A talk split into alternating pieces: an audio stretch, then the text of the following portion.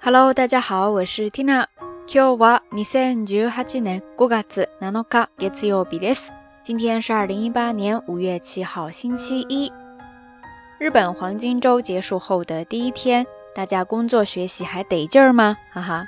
神户这边从昨天开始就一直在下雨，一瞬间给人一种错觉，莫不是梅雨季节就要开始了吧？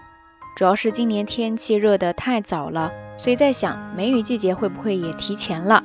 不知道大家那边天气如何呢？说到今天的话题，是来自于早上看的一个节目，里面就介绍到了最近日本的年轻人比较流行的一种检索信息的方式。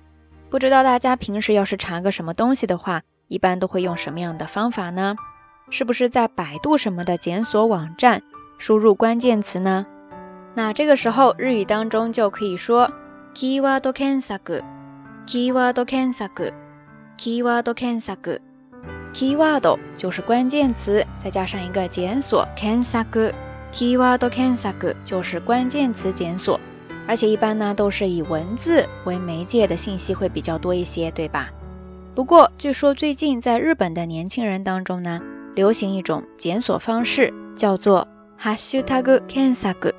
ハッシュタグ検索， ハッシュタグ検索。这里呢有一个单词叫做ハッシュタグ，ハッシュタグ，ハッシュタグ。简单来说，就是咱们平时刷微博的时候带上话题的那个井号键。那在这里说的ハッシュタグ検索，就是最近很多年轻人喜欢在 Instagram 这个以图片为主的社交软件上直接使用井号键。通过某一个主题来搜索相关的图片， 比方说想找东京的美食、春天的美景等等等等，然后根据出来的照片，直接通过这些视觉信息来判断并且选择自己感兴趣的内容。不得不感叹，随着社交方式的改变，大家的生活方式也在发生着巨大的变化呀。不知道你平时搜索查询信息都有什么比较好的办法呢？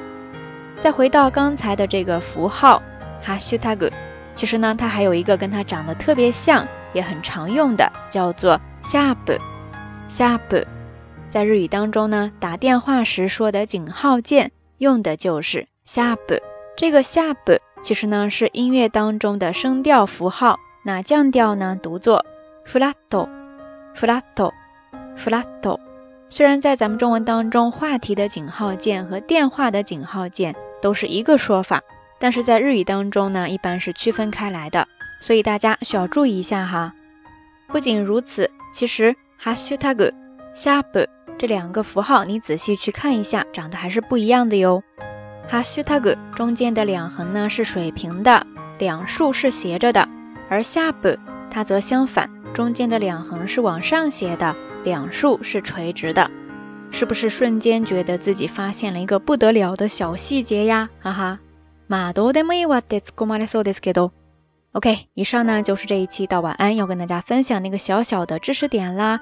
希望接下来你就可以运用到你的生活当中哈。OK，以上呢就是这一期到晚安的全部内容啦。那今天的话题刚才也已经说到了，不知道你平时查询东西的时候都有什么比较好的办法呢？欢迎大家通过留言区下方跟 Tina 也跟所有的朋友一起来分享哈。节目最后还是那句话，相关的音乐以及文稿信息，欢迎大家关注 Tina 的微信公号“瞎聊日语”的全拼或者汉字都可以。更多关于 Tina 的日常生活点滴，也欢迎围观我的新浪微博账号“燕天儿”。好啦，夜色已深，Tina 在神户跟你说一声晚安。